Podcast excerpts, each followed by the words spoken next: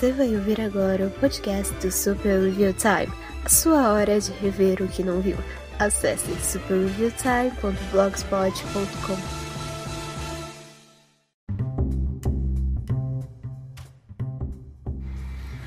Olá, sejam bem-vindos a mais um podcast do Super Review Time. Eu sou o Kapan Katsuragi, começando mais um Kapan Comenta, episódio número 26 porque já faz um bom tempo que eu não faço um desses. Uh, mais ou menos um ano, eu acho. Não, faz menos de um ano, porque o último que eu fiz foi sobre sitcoms, né? E eu espero que vocês não se importem, porque eu estou fazendo umas reformas aqui no, no quarto uh, e talvez tenha mais ruído agora, né? Eu tirei algumas coisas, então talvez tenha mais ruído aí. O ruído que vocês devem ouvir de ambiente deve ser do ventilador, porque eu sou um cara grande e gordo e preciso de vento. Né? E eu, eu moro em Fortaleza, então eu preciso de vento. Eu já fecho a janela do quarto para vir menos ruído externo, então não, não rola. Não rola. Ah, é, é eu, devia, eu devia não ter falado tão rápido, porque é o Capão Comenta. Para você que tá chegando agora, você não sabe o que é. É basicamente eu, eu conversando sobre qualquer coisa que. Uh, oh, zoado da Zelda. É. Tô, eu tô gravando de tarde de novo. É.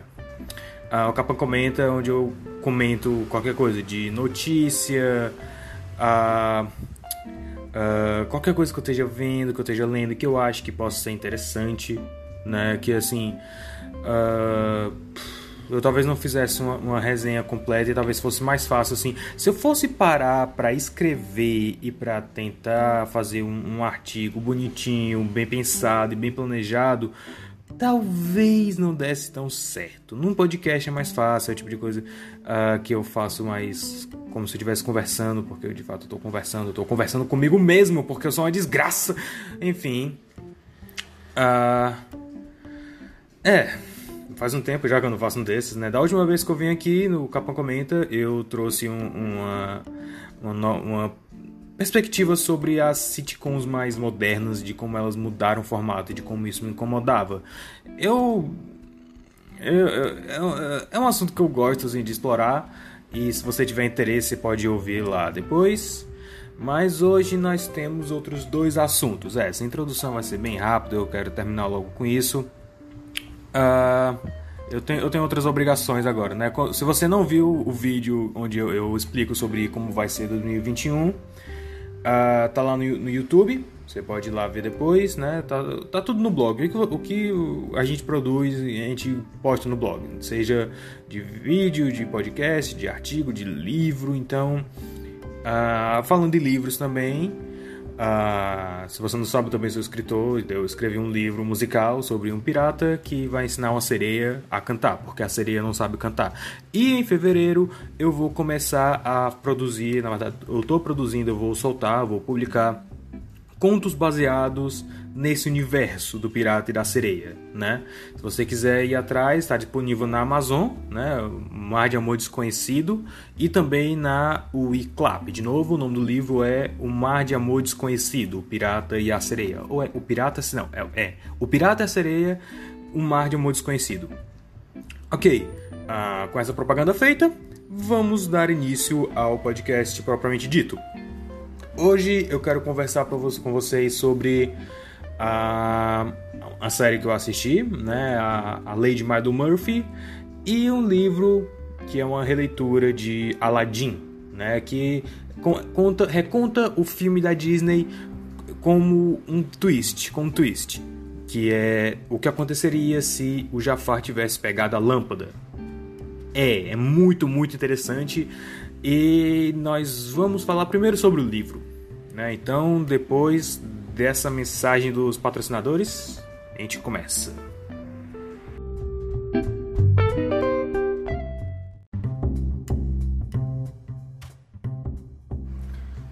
Ok. Uh, para quem não sabe, eu não sou exatamente um cara que gosta muito de, de ler, né? Uh, eu vejo gente que, tipo, lê um livro por mês, um livro por semana, eu fico fascinado. Eu tenho, eu tenho realmente assim uma certa inveja desse pessoal que consegue ler muito. Eu não consigo. Eu não consigo. Eu não consigo fazer muita coisa assim uma única coisa por muito tempo, a menos que eu esteja muito investido. Já aconteceu de eu ler um livro é, é, é, em um dia? Já. As Crônicas de Nárnia, O Sobrinho do Mago. A outro também foi. Isso, Semaru Shoka Jigoku no Gundam. Foi o Peregrino, né? Uma versão para crianças do Peregrino. Que até hoje, assim, eu li o Peregrino original e eu li o Peregrino para crianças. Eu não tenho certeza se era exatamente o mesmo livro, só que tipo mais diluído, no sentido de que cada página tinha uma ilustração e um trecho curto do livro. Eu não tenho certeza se era o livro na íntegra, na íntegra, só que a prazo, sabe? Ou se ele foi realmente adaptado. Mas foram esses dois livros que eu consegui ler assim, a, a livro de prosa, né? Não, não livro de quadrinhos ou de, uh, sei lá, Dr. Seuss né? Livro, livro de prosa mesmo, de história. Um, mas isso, isso, isso eu tenho com, com muitas outras coisas também. Com jogo também, se eu passar muito tempo no jogo eu fico entediado logo e aí eu quero fazer outra coisa. Eu posso estar amando o jogo, eu posso estar apaixonado, eu posso estar, sei lá, crosscode. Eu consigo passar muito tempo naquele jogo, mas se eu passar muito tempo eu acabo ficando entediado. Aí eu paro, eu vou fazer outra coisa, depois eu retorno, sabe? Uh, então, eu, eu, eu tenho uma real inveja de quem lê muito, né? Eu não tenho o hábito de ler livros, eu tenho um pouco de dificuldade de julgar assim narrativa, né? Eu vejo algumas, algumas resenhas de, de livro e eu fico caramba, eu queria eu queria poder ter é, essa capacidade de poder ler entre as linhas, sabe, de uh, saber que palavra é melhor, porque assim o livro para mim é um negócio que você meio que assim como quadrinhos, é uma mídia que depende muito do, do público, né? Você vê um olho abrindo e um olho você vê um olho aberto e um olho fechado, né? Isso é um exercício que eu, que eu fiz no curso de quadrinhos, né? Acho que até por eu ser o mais novo da sala. Uh, o professor botou lá, ok, é, Capan, a gente, eu, eu vou fazer aqui um negócio. Aí ele desenhou lá um olho aberto e um olho fechado. Aí ele disse: O que, que esse olho está fazendo? Eu disse: Ele está piscando. Ele disse: Errado. É um olho aberto e um olho fechado. O que, que a gente deduz disso? Quadrinhos é uma mídia que depende da sua imaginação para que ela funcione. De uma forma similar a jogos também, né? Assim, uh, essas mídias mais interativas elas têm um design que o, o, o o game designer cria, mas dependendo do tanto de liberdade que ele lhe dê, pode ser uma ele pode, você pode fazer uma coisa que espante até ele, né? Como aconteceu no caso de, de Halo, né? Que os caras botaram uma arma ultra poderosa no topo de um prédio lá e eles disseram: gente bota, deixa aqui de zoeiro, os caras nunca vão achar essa, essa arma, nunca vão conseguir. E os caras conseguiram Tipo, no outro dia, coisa assim. Tinha que fazer uma marmota de pegar um tanque e aí levar ele pra um canto muito específico. Aí tinha que, tipo. É... Não era um tanque, era um avião. Uma nave, enfim. Você tinha, o cara tinha que ir pro túnel e aí ele tinha que dar uns passos o suficiente para carregar o próximo mapa, que é, onde, que é onde, o mapa que tinha a arma, mas que ele não perdesse a nave no meio desse carregamento de um mapa para o outro. Os caras acharam um meio de, de, fazer isso sem usar truque, assim, sem usar cheat, né? Sem usar nada, só os, o que eles tinham nas mãos eles usaram. É fascinante. Uh, só que livros é uma coisa um pouco mais difícil para mim, né? Eu não sei exatamente porquê, né? Uh, eu não é preguiça, não é preguiça, eu gosto de ler, eu só eu só realmente não tenho esse hábito de passar muito, muito tempo lendo, né? A menos que eu esteja muito interessado na história, o que em, em se tratando de livros é uma coisa rara, é mais uma questão de gosto, sabe? Eu não odeio, mas eu também não morro de amores como tanta gente que é, é, é, morre de amores, né? Eu conheço algumas pessoas assim e, e eu, eu, eu tenho inveja realmente, né? Porque é, eu queria poder desenvolver. Talvez eu consiga desenvolver no futuro próximo. Eu não sei. Eu espero que sim. Uh, mas vamos lá. Qual é o diferencial desses livros da série Twisted Tales da Liz Braswell? E se o nome lhe é familiar é porque ela é uma escritora de, de livros para jovens adultos, né, young adults. Mas também ela produziu jogos. Fiquei estranho, mas. Aqui, aqui, eu tirei alguns prints quando eu tava lendo isso aqui, eu li digital. A, a, a biografia dela é, é uma coisa assim muito legal, né? Porque assim. Uh, depois de uma infância introvertida que você poderia esperar de um escritor, Liz Brosel é, é, conquistou um, um degree, é, é um diploma, né? uma graduação, se graduou em egiptologia na Universidade Brown e agora e passou os próximos 10 anos produzindo videogames. Ela era produtora, não era game designer, né? Se eu for no IMDb dela, ela produziu alguns jogos de Star Trek, eu não sei se mais, porque eu não achei muita coisa mesmo. Uh, e aí, tipo, ela, ela, ok, depois ela, ela agarrou o destino, escreveu Snow e RX sobre o, sobre o nome Tracy Lynn. É uma zoada no meio da rua, desgraça. Sob o nome Tracy Lynn, seguido por As Nove Vidas de Chloe King. Essa série virou uma minissérie também, talvez vocês tenham assistido, não sei, se veio pro Brasil. Uh, mas é essa série, ela escreveu sobre o nome real dela, porque até, porque até essa hora os assassinos que caçaram ela estavam todos mortos. Meu Deus, eu odeio gravar de tarde, na moral. Olha, olha a zoada que tá tendo lá fora, mano. Não sei se vocês estão incomodados, tão incomodados quanto eu, se. Eu, eu não vou tratar esse áudio de jeito nenhum. Não vou, cara. Sem saco, na moral. Se, mesmo se fosse tratar, não ia, não ia tirar a zoada, então, whatever. Então, é basicamente isso. Ela, ela parece ter um senso de humor, assim, muito da hora, né? E Uh, e, ela é uma boa escritora, é uma boa escritora. Já li dois livros dela. Eu li. A, é, a, qual era o nome que eles deram? Em português? Eu não sei porque. É, é, os títulos dos livros referenciam as músicas de cada filme que ela reconta. Uh, o da Bela e a Fera era Tales of the Time, né? Eu não sei como eles traduziram. Eu sei que o nome no Brasil é um Contas Avessas de Bela e a Fera. Eu não sei como eles. Não lembro como eles traduziram o, o título. Uh, e esse aqui, né? Inclusive eu mencionei ele no, no artigo da, do remake de, de Bela e a Fera, né? O remake que eu fiz. Que ficou muito melhor do que o, o filme, diga-se de passagem, mesmo sem existir. Mas esse daqui é A Whole New World, né?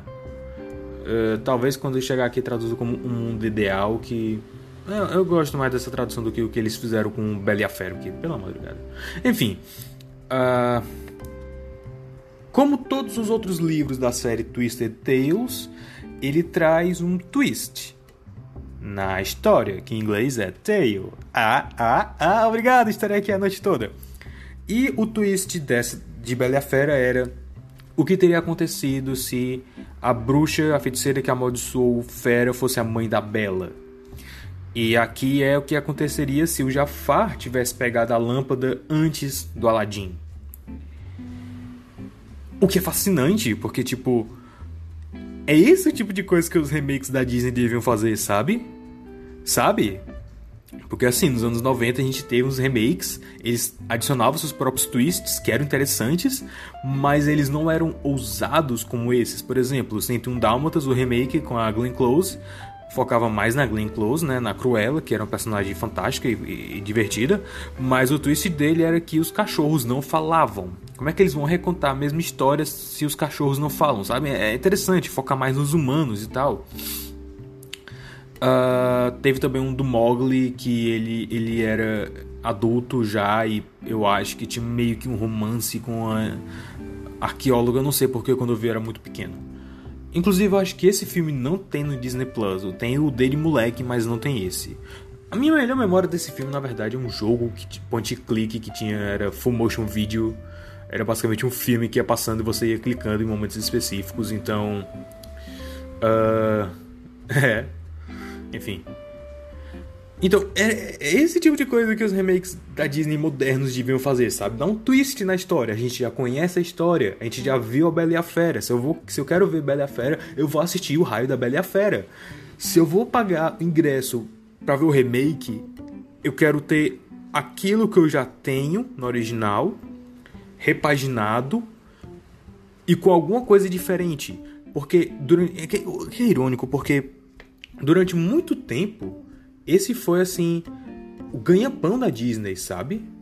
Desde o começo, na verdade, porque desde o começo, desde o começo, desde os primórdios, os mais primórdios primordiais, o que o Walt Disney fazia com 10 animadores, não, 10 é muito, uh, com 5 animadores e um orçamento equivalente a um pão de queijo, era, era, era basicamente isso era, era Alice's Comedies, que era a releitura de Alice no País das Maravilhas, mas ao invés dela ir pro País das Maravilhas, ela, a meninazinha visitava um estúdio de animação.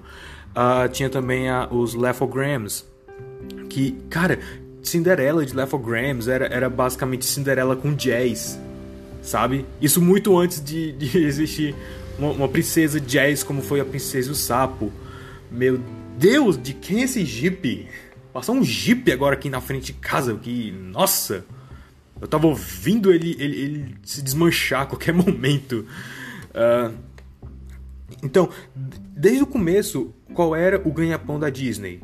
A gente vai recontar histórias clássicas, histórias que todo mundo já conhece, mas a gente vai dar o nosso próprio sabor para coisa. O que, se você for analisar a história do cinema, não é diferente do que os outros caras estavam fazendo. Não é. Não é. Uh, até porque assim, você os caras tinham a noção de que, ok, vamos fazer uma adaptação fiel desse livro, dessa história que todo mundo já conhece, mas nessa transição para o cinema, talvez algumas mudanças precisem acontecer e nisso a gente dá os toques que precisem, sabe? Uh, tanto, tanto no sentido artístico, né, como técnico, como de público. Por exemplo, a, as adaptações teatrais do Mágico de Oz, elas eram elas eram misturas de vários livros que L. Frank Baum fazia. Né? Era o Mágico de Oz, era a lenda de era a lenda, a Terra de Oz, que era o segundo livro. Uh, tanto é que vocês viram, né? Eu fiz, a, eu fiz um vídeo assistindo o que sobrou do Mágico de Oz de 1910, que é a primeira versão é, ela, ela, ela tem elementos assim que se você conhece só o primeiro filme você fica perdido, sabe? O, o espantalho parece que veio do Kansas e quando ele tava no Kansas ele já era vivo. Uh, parece a bruxa Mombi do nada, sabe? Uh, tem muita coisa assim que não faz sentido, mas era o que eles faziam, era a forma como eles adaptavam para outros públicos. Essa, esse lance de adaptação, de dar um twist diferente, é uma coisa que sempre existiu no cinema, recontando contos de fada. Uh, e, uh, e, é isso que a Disney meio que perdeu a mão nos últimos tempos. Né? Eles não souberam como fazer isso. Eu acho que, na verdade, desde. Uh, tô pensando aqui. Não, vai. Na, na animação, na animação eles estão de boas. É, tanto é que na época que saiu Enrolados eu fiquei. É, conto de fada da Disney, sabe? É, eles estão recontando Rapunzel. Rapunzel é um conto tão chato, mas quando você assiste você fica. Nossa! Que fantástico, que sensacional, que original, que único, que. Que Disney, sabe? Uh, em Frozen eles pegaram isso, só que eles correram ainda mais longe com a bola, porque. né? Uh, não estavam funcionando, embora eu vou falar isso de algum dia, algum dia, mas embora eu ache que a ideia da Elsa ser totalmente vilã é muito melhor do que o que a gente teve aqui no final, né? Uh, daria para fazer um arco de redenção muito mais muito mais profundo, muito mais complexo, que parece que é o que eles queriam fazer, mas por qualquer motivo eles não fizeram. Uh, enfim, ah, vocês vão ouvir a Zelda roncando aqui no fundo. A Zelda, a Zelda tá roncando muito forte esses dias. Um... Ontem mesmo ela, ela parou aqui do meu lado e ficou deitado no meu na minha, na minha cadeira, né? E normalmente ela faz isso, eu fico lá fazendo carinho nela. Só que ontem ela, eu comecei a fazer carinho nela e ela dormiu, que roncou, tão fofa. Enfim. Uh, como é que, pra você que não conhece os livros da Liz Braswell, né? Você não leu nenhum. Uh, eu li dois, eu não tenho direito de, de, de me julgar o especialista, mas é, é a fórmula. Ela vai recontar a história do filme, né? Você pode até tipo assistir o filme enquanto lê, que você vai ir comparando, ver como ela adaptou algumas coisas. Uh, mas chega num ponto que a parada toda muda de figura e ela começa a contar a história que ela quer, sabe? É, é, é quase como uma armadilha, né? Ela te dá algo familiar, mas ao mesmo tempo diferente. E aí depois, quando você morde o, o doce, ela te mostra todo o banquete que ela tinha preparado. É, é, é sensacional. E é basicamente isso que ela faz aqui, em, em A Whole New World. Ela reconta o filme de Aladdin todo, uh, até o ponto que o, o Aladdin tá na caverna do. Na Caverna das Maravilhas, Cave of Wonders. Eu não, eu não consigo lembrar o nome daquele negócio em português, meu Deus! Uh, e assim, claro, ela vai recontando a história do filme e adicionando os elementos que ela vai precisar para a história depois. Por exemplo, o ela vai contar sobre a infância do Aladdin, como era o pai dele, como era a mãe dele. A gente tem cena com a mãe dele, inclusive. A gente vê a infância do Aladdin, ele com alguns amigos. Inclusive, eu comecei a, a ler esse livro quando, quando eu estava fazendo vídeo sobre o, a versão mais primordial do filme Aladdin, né? Porque o Aladdin teria uma outra namorada, um outro interesse amoroso que não a Jasmine, porque como eu disse no vídeo, a Jasmine era uma verdadeira broaca. E aí, uh, nessa versão de, de A Whole New World, ele tem uma amiga, né? Mas ela não é interesse amoroso dele. Eu não consigo lembrar o nome dela agora, porque faz muito tempo que eu li. Eu tô com alguns prints aqui que eu tirei de algumas passagens interessantes, mas é basicamente isso. Uh, então, ele, ela vai recontando tudo isso, e aí chega no momento que o Aladdin é, chega na Cave of Wonders, tem todo aquele, aquele lance, blá blá blá. Só que aí vocês lembram que no filme o Abu rouba a lâmpada do Jafar, né? Aqui não acontece isso, o Jafar de fato consegue a lâmpada. E a partir daí, meus amigos, a, a, até aqui, até agora, era, era um filme livre para todos os públicos, sabe? No máximo, assim, um, um, um PG, né? O, o, que eu acho que na época era G mesmo, mas Hoje a Disney parece que sempre quer pegar um PG, eu não sei porquê. Talvez a classificação etária mais, mais, mais madura dê a eles um ar mais de edge. Eu não sei qual é o problema deles, mas. Whatever. Então. A partir desse momento que Jafar toma a lâmpada, meu amigo. Uau! Vira, vira uma história de, de terror uma história de aventura, uma história de guerra, uma história de rebelião. É, é sensacional, é sensacional. E, e, a gente tem até umas cenas que, tipo, a, a Jasmine entra no. No. Uh, o Jafar já tomou o, o posto, né, de, de sultão. Uh, e aí a Jasmine. Ela meio que vai se render para ele, né? Porque ele quer a Jasmine, ele quer casar com a Jasmine porque influência e poder e convenhamos, porque a Jasmine é gata. Uh, basicamente isso. A, Jasmine é gata e, e, e, e usa lingerie, basicamente. Eu, eu, tinha lido em algum lugar que a roupa da, da Jasmine é basicamente uma, uma lingerie islâmica. Lingerie, não, islâmica não, lingerie árabe. Né? A roupa de baixo, basicamente. Uh, então, basicamente, ela vai se render para ele, né? Muito a contragosto, assim, para não ferir as outras pessoas. Ela se rende. E aí, tipo, ela diz: Ah, eu não tenho. Você pode me, me apalpar aqui, você pode me, me checar. Eu não trouxe arma, não trouxe espada, eu não trouxe uma adaga, não trouxe nenhum um, um dardo de veneno. E aí a, a Liz Bressel descreve como Uh, cadê aqui? Uh, deixa eu achar aqui a, a passagem exata. Ah, ok. Ela abre o roupão numa forma que poderia ser sugestiva, mas era simplesmente não. E aí ela começou a, a desamarrar as calças. Eu fiquei. Uou! Uou! Disney! Calma! Sabe? O, o, o que é estranho é porque assim, ela é uma maldita princesa. Ela é uma das personagens que carrega a marca. Mas o livro é para jovens adultos, então. Então, ela consegue se safar com esse tipo de coisa. E ela também consegue se safar matando personagens importantes. E tipo, matando mesmo, não tem volta. Eles, eles inclusive, eles discutem muito isso, porque o Jafar começa a, a erguer um, um exército de zumbis. E assim, a forma como ela descreve os zumbis é realmente. Eu não sei se é digna de um, de um livro de terror, porque eu nunca li um livro de terror propriamente dito especialmente livro de zumbi, mas ela descreve assim de uma forma tão tão detalhada que você consegue sentir o cheiro da carne podre, sabe? Uau!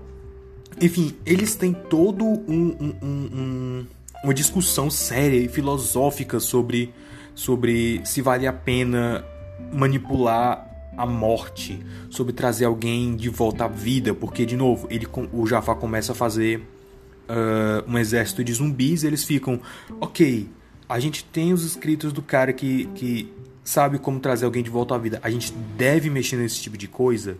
A gente deve manipular o destino. A gente é ético fazer isso. É, é, é fantástico, é fantástico. E a aventura também, cara. A, a Jasmine como Jasmine o, filme Aladdin, no geral, é um filme muito complexo. Ele trata de temas muito complexos. E é isso que eu acho que muitas vezes é, o povo no geral, as pessoas no geral, não conseguem ver nos filmes bons da Disney, sabe? Porque é muito fácil a gente ver, ah, tá, whatever, Disney, vender boneco e tal, desenho animado, mas Aladdin trata de uns temas muito profundos sobre. Uh, sobre, sobre classe, sobre justiça, sobre liberdade. Né? O filme todo é uma analogia fantástica e assim palpável para crianças e para adultos de como liberdade não significa felicidade e o conceito de liberdade é diferente para varia de uma pessoa para outra. Uh, por, é óbvio, né? Tipo a Jasmine quer liberdade para poder passar na, passear na rua, mas ela não pode porque ela tem dinheiro demais e ela é muito importante para ficar zanzando por aí. Aladdin é o extremo oposto, ele tem a liberdade para zanzar na rua, mas ele não tem a liberdade monetária que a Jasmine tem, então ele também se sente preso, né? Uh, e aí o gênio tem poderes cósmicos monumentais, mas ele não tem liberdade. E o Jafar quer manipular tudo e blá blá blá. É uma analogia muito interessante, mas é mais interessante por causa da forma que os personagens são construídos e que eles atuam. E isso é trazido para esse livro também. Eles têm discussões nesse sentido. Os personagens crescem nesse sentido. Os personagens conversam sobre essas coisas e a Jasmine começa a criar um senso de comunidade, sabe? Começa a criar uma rebelião contra o Jafar que toma o lugar do sultão é, é, é, e assim, é, é dramático, é fantástico e é o tipo de coisa que eu queria muito ver a Disney fazendo, sabe? De verdade, de verdade. E assim, agora que tem o Disney Plus, é o tipo de coisa que eu acho que seria até barato deles fazerem. E eles estão investindo relativamente muito nesse. Assim, muito mais do que nos anos passados. Uh, nesse, nesse lance de, de, de, universo alternativo. Por exemplo, uh, na, no Disney Plus vai ter aquela série de animações What If, né? Que é no universo cinematográfico da Marvel. Tipo, o que aconteceria se o soro fosse testado na, na PEG e não no Steve Rogers, sabe? Esse, esse tipo de universo alternativo. E tem um jogo agora, Disney Mirror, Mirrorverse, que saiu praticamente junto do Sorcerer's Arena, que eu jogo, mas por algum motivo teve zero divulgação. Tipo, eu não vi em lugar nenhum esse jogo. Mas talvez seja porque ele não foi lançado oficialmente aqui, eu não sei, não faço ideia. Mas ele traz versões alternativas dos heróis da Disney e da Pixar. O Sully tem uma armadura, a Merida é, é, mais guerreira. Eu não sei se isso é uma moto se é um jato, acho que é um avião, enfim. Então, eles estão, de certa forma, investindo nessa revitalização, reformulação de imagem de alguns personagens nesse sentido. Uh, eles estão só molhando os pés, porque talvez no sentido, no sentido de business realmente faz mais sentido, né? Uh, porque os caras querem vender o Sully wholesome, o Sully engraçado e não só o Sully guerreiro, por exemplo. Uh, mas, mas é tipo, não é o tipo de coisa que não exista, que não existiu antes. Tem alguns bonecos nos parques que fazem isso, né? Tem aquela, aquela linha de Muppets vestido como personagens de Star Wars, que, ok, tá dentro do espírito Muppet, mas você sabia que nos parques eles têm uma linha de robôs baseados nos personagens? Tipo, é basicamente um bando de Gundam. Um Gundam baseado no Mickey Feiticeiro, um Gundam baseado no Príncipe Felipe de Bela Adormecida um Gundam baseado no Stitch, sabe? É, é interessante, interessante. Eu acho que a Disney devia investir um pouco mais na divulgação dessas coisas que existem, né? né, né, né nessas coisas de, de, de versões alternativas que existem, ao invés de investir nos remakes que não sabem se querem ser uma versão alternativa ou se querem corrigir o original ou sabe? Eles estão nessa crise de identidade. Mas tá gerando dinheiro, então eles não vão parar tão cedo, né? Porque. É, maldito Bob Iger. É, é incrível, né? Não importa se o cara tá salvando ou destruindo a companhia no final no final da gestão você sabe quando o cara o CEO tá no final da gestão da Disney quando ele começa a tomar muita decisão artisticamente ruim Michael Eisner tinha umas coisas que nossa só, só o Circle 7, sabe? Foi, foi uma ideia terrível, terrível. Assim, business eu entendo, mas artisticamente terrível. Uh, de qualquer forma, é, a Whole New World é uma história muito bem narrada, uma história muito criativa, uma história muito interessante e que ainda não chegou no Brasil, então você só vai encontrar em inglês por aí. Mas se você puder ler em inglês, vale muito, muito, muito, muito, muito a pena. O, a minha única crítica é que assim, Aladdin é um filme mais de ação, então a Liz tentou trazer isso também para o livro. Só que a forma como ela descreve a ação é um pouco confusa, em alguns momentos é, é muito embaçado, sabe? Você não consegue ver a ação, você tem que reler de novo algumas linhas para saber exatamente do que se trata ali. Uh, mas, mas fora isso, é, é, fantástico, fantástico, fantástico. Se, você. Vai passar um avião aí. Se você souber ler inglês e tiver interesse, vale a pena ir atrás.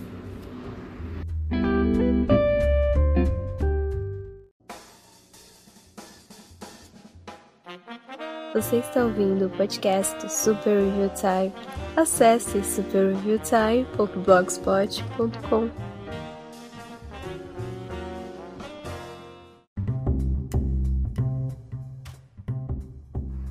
Ok, prosseguindo para o segundo bloco. Um, não sei se vai dar pra ouvir a Zeda roncando, ela ainda tá roncando aqui. Ah, quem aí lembra de Phineas e Ferb? Né? Aquele desenho fantástico passava no Disney Channel.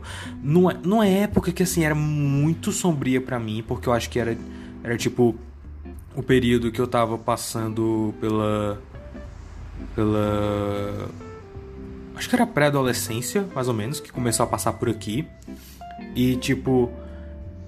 Eu não tinha, assim, vergonha de gostar de coisas da Disney, mas eu tava começando a ver que tinham valores e um valor real diferente, sabe? E era uma época meio experimental da Disney. Eu peguei as duas épocas experimentais da Disney, uh, que era o começo dos anos 2000 e final dos anos 2000, vai. Porque assim, teve, sei lá, Wally, teve teve algumas coisas muito específicas nesse período que me fizeram questionar o que raios a Disney tá pensando. Teve OK, Wally foi bom, mas assim, teve Bolt, aí teve Princesa e o Sapo, teve uh, aquele outro filme do Simpu e teve uh, Detona foi depois, mas teve. Cara, eu tô esquecendo o nome agora. Enrolados, tá. Era esse o filme. Esse filme, assim, muito específico, eu fiquei. Meu Deus, tá horrível de gravar hoje. São, são pássaro. De um lado, de um lado é o pássaro, do outro a Zelda roncando. Eu não tô nem aí, vocês vão ter que aturar. Uh, vocês estão ouvindo, né? Não, não é coisa da minha cabeça. Não é, não é coisa da minha cabeça. Ok. Uh... Onde é que eu tava? Sim, teve esse período muito estranho da minha vida que eu comecei a acompanhar a Disney de longe porque eu tava muito curioso pelo o que diabos eles estavam pensando, sabe? What were they thinking? diria o Angry Video Game Nerd. E foi nesse, nesse mesmo período que Phineas e Ferb começou a passar aqui no Brasil. Eu comecei a assistir por causa dos meus primos, né? Uh, naquela época ainda era muito difícil de encontrar assim, Phineas e Ferb na locadora. Quando passava na TV era uma, muito difícil de pegar. Esse passarinho tá me irritando, de verdade. Era muito difícil de pegar. E aí. Uh, eu fiquei, ok, talvez, talvez eu deva começar a ver as coisas da Disney, né? O que, o que é algo que assim eu não fiz até uns bons 10 anos depois. Quase 10 anos depois. Uh, e aí, é, ok, não foi 10 anos, foi, foi um pouco menos, mas foi tipo muito, muitos anos depois que eu comecei a fazer, comecei a, a acompanhar a Disney e ver com outros olhos realmente, apreciar como arte, sabe? E aí, é, Phineas e Ferb ficou marcado no meu coração até hoje. Eu tava revendo até um dia desses. Continua muito bom. Meu Deus, que série fantástica. Que série. Hum, hum, ah, sabe? É, é, é, é sensacional, sensacional. Tá horrível demais de gravar pela madrugada. Enfim, Phineas e Ferb, uma série assim fantástica, sensacional. Uh, e aí, quando o Phineas Ferb acabou, né, deu muito sucesso, vendeu muito brinquedo e especialmente música também, que era um dos pontos fortes do desenho. Todo episódio tinha pelo menos uma música. Deixa eu ver aqui, essa minha mensagem. Ok. Ah. Ah, eu vou, eu vou, eu vou dar um tempo aqui para ver se o pássaro para de, de zoar, tá bom? Volto já.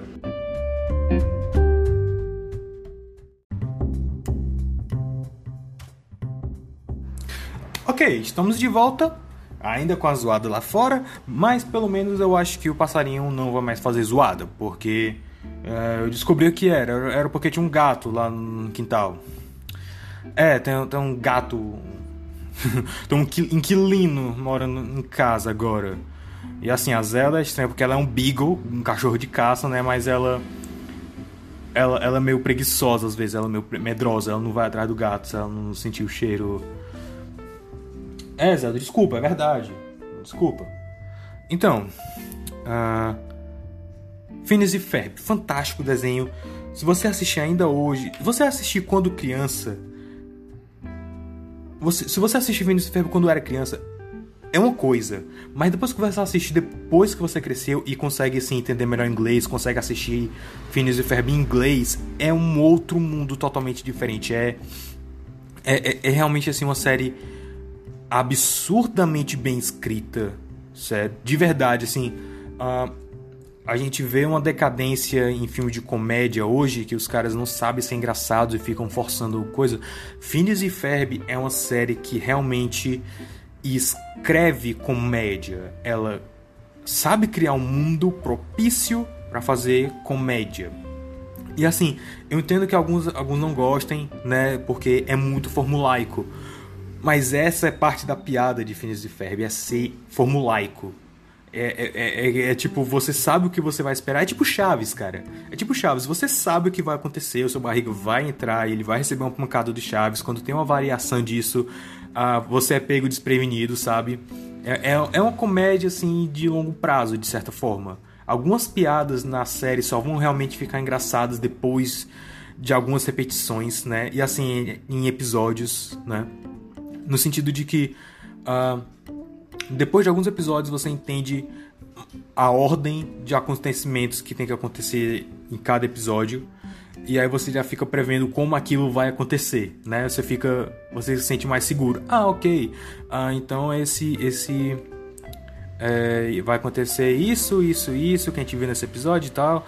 E aí acontece um negócio totalmente inesperado, uma coisa que você nunca ia sonhar que, que tava acontecendo, que ia, que ia acontecer, sabe?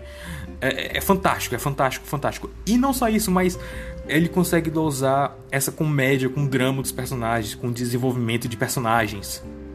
É um negócio. Cara, Phineas e Ferb é, é um caso de estudo para roteirista tão grande e tão profundo e tão precioso que. Uau! Uau, uau, é o tipo de coisa que você realmente tem que rever de tempos em tempos, né? E aí, quando a série acabou, né, porque tava dando muito dinheiro, tava, tava, tava fazendo sucesso, os caras foram contratados pela Disney para fazer outra série. E aí eles decidiram fazer uma série uh, cuja game. A ideia da série era toda baseada na lei de Murphy, né? Se alguma coisa pode dar errado, vai dar errado da pior maneira possível.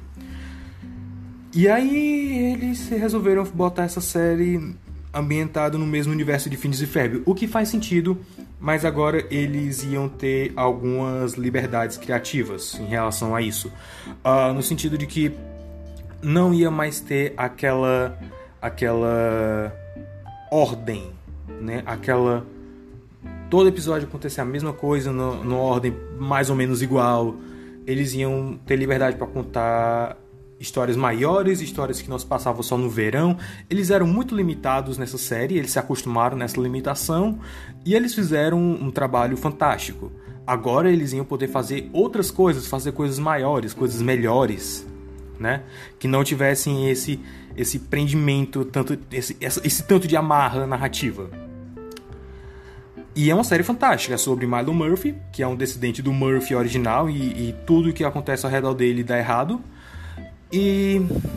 Uh, mas ele, ele, ele, nunca se deixa levar pelas coisas que estão erradas. Ele está sempre pronto, ele, ele é sempre otimista. E eu sei que isso pode ser um personagem muito chato a princípio, porque ele parece ser muito perfeitinho, mas eles sabem que ele é perfeitinho, eles sabem disso, sabe? É, é, é, é uma série muito self-aware, sabe? Se não, for, se não fosse o, o Weird Al Yankovic fazendo a voz do personagem, eu acho que não ia funcionar do mesmo jeito, porque ele tem um carisma, ele sabe como como brincar, sabe como fazer paródia. E a série é basicamente isso, é uma paródia. Né? Assim como Phineas e Ferb também era, de certa forma, uma paródia paródia de séries que são muito formulaicas, né, muito limitadas. Uh, a Lady Milo Murphy também é meio que uma paródia desse tipo de personagem muito certinho, que é sempre otimista e esse happy-go-lucky fella, sabe? Tipo, como um arte da vida, ou como. Uh, aqueles filmes da, da época de, da, da década de 30 e 40, tipo aqueles filmes do Mickey Rooney, sabe? Uh, se bem que o Mickey Rooney ele não era um personagem muito certinho, né? Mas vocês entenderam, batutinhas, alguma, alguma coisa mais nesse sentido.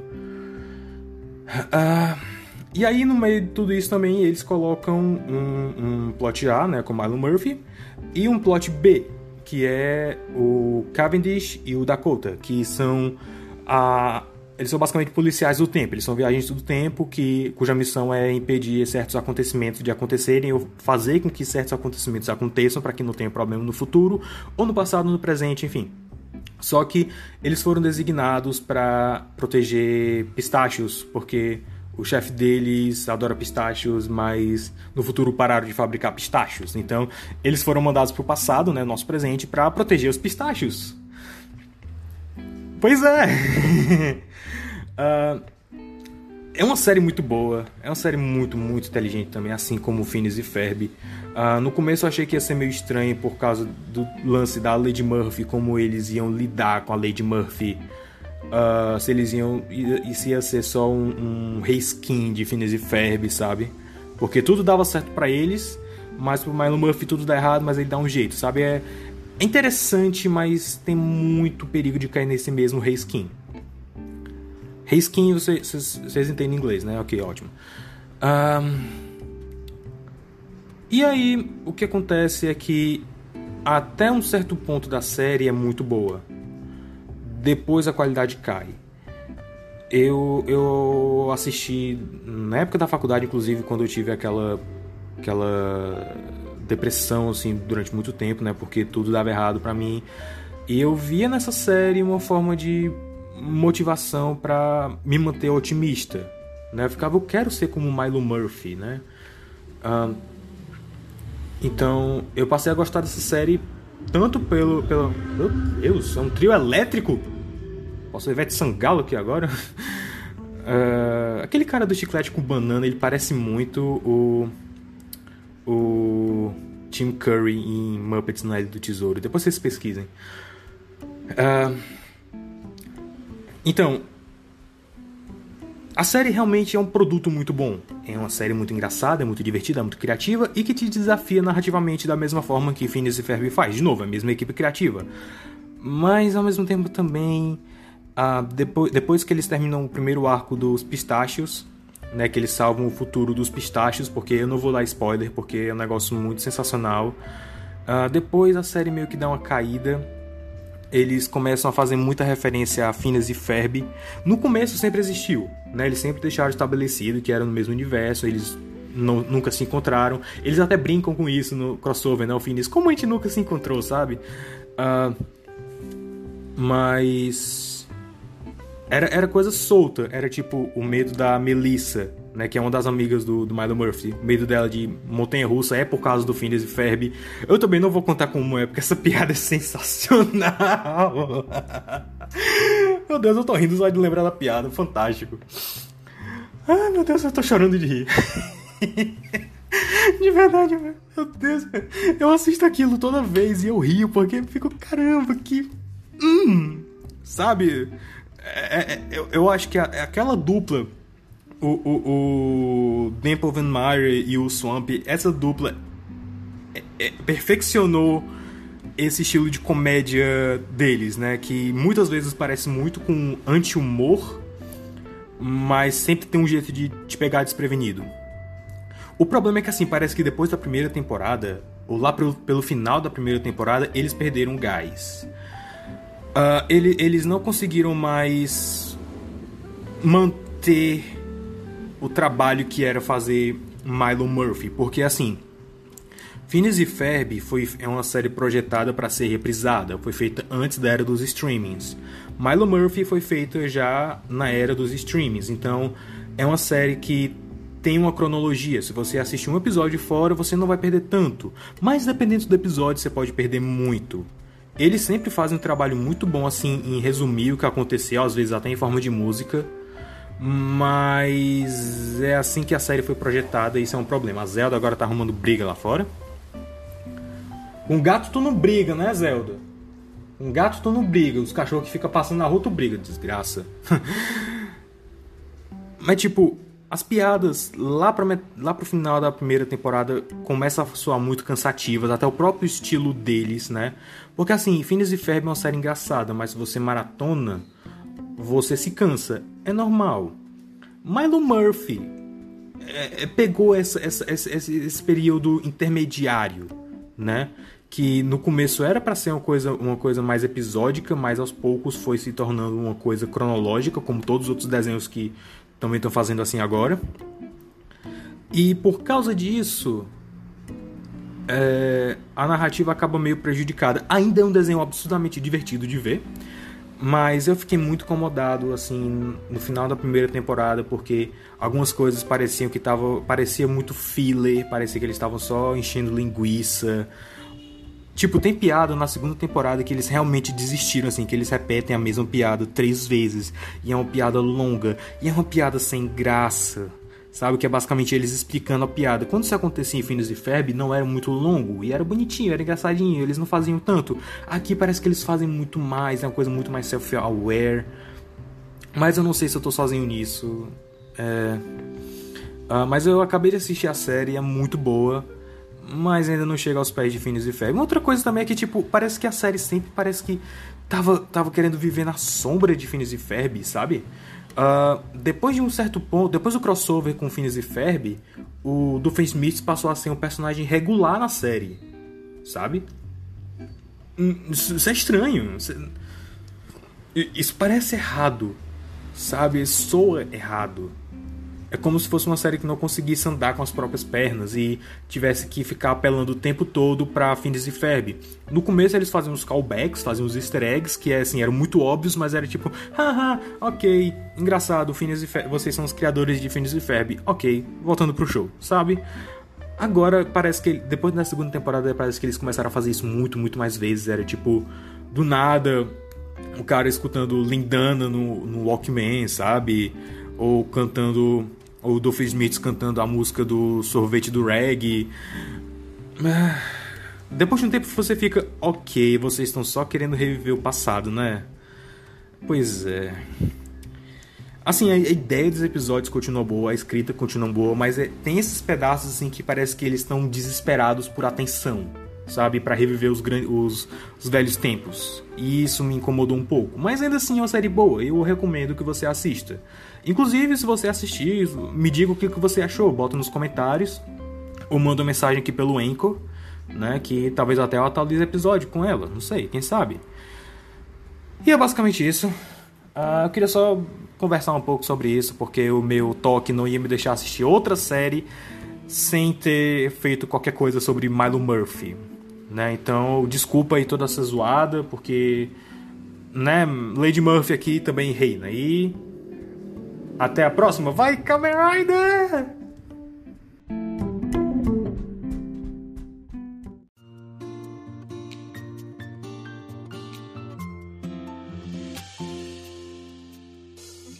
Você ouviu o podcast do Super Review Time.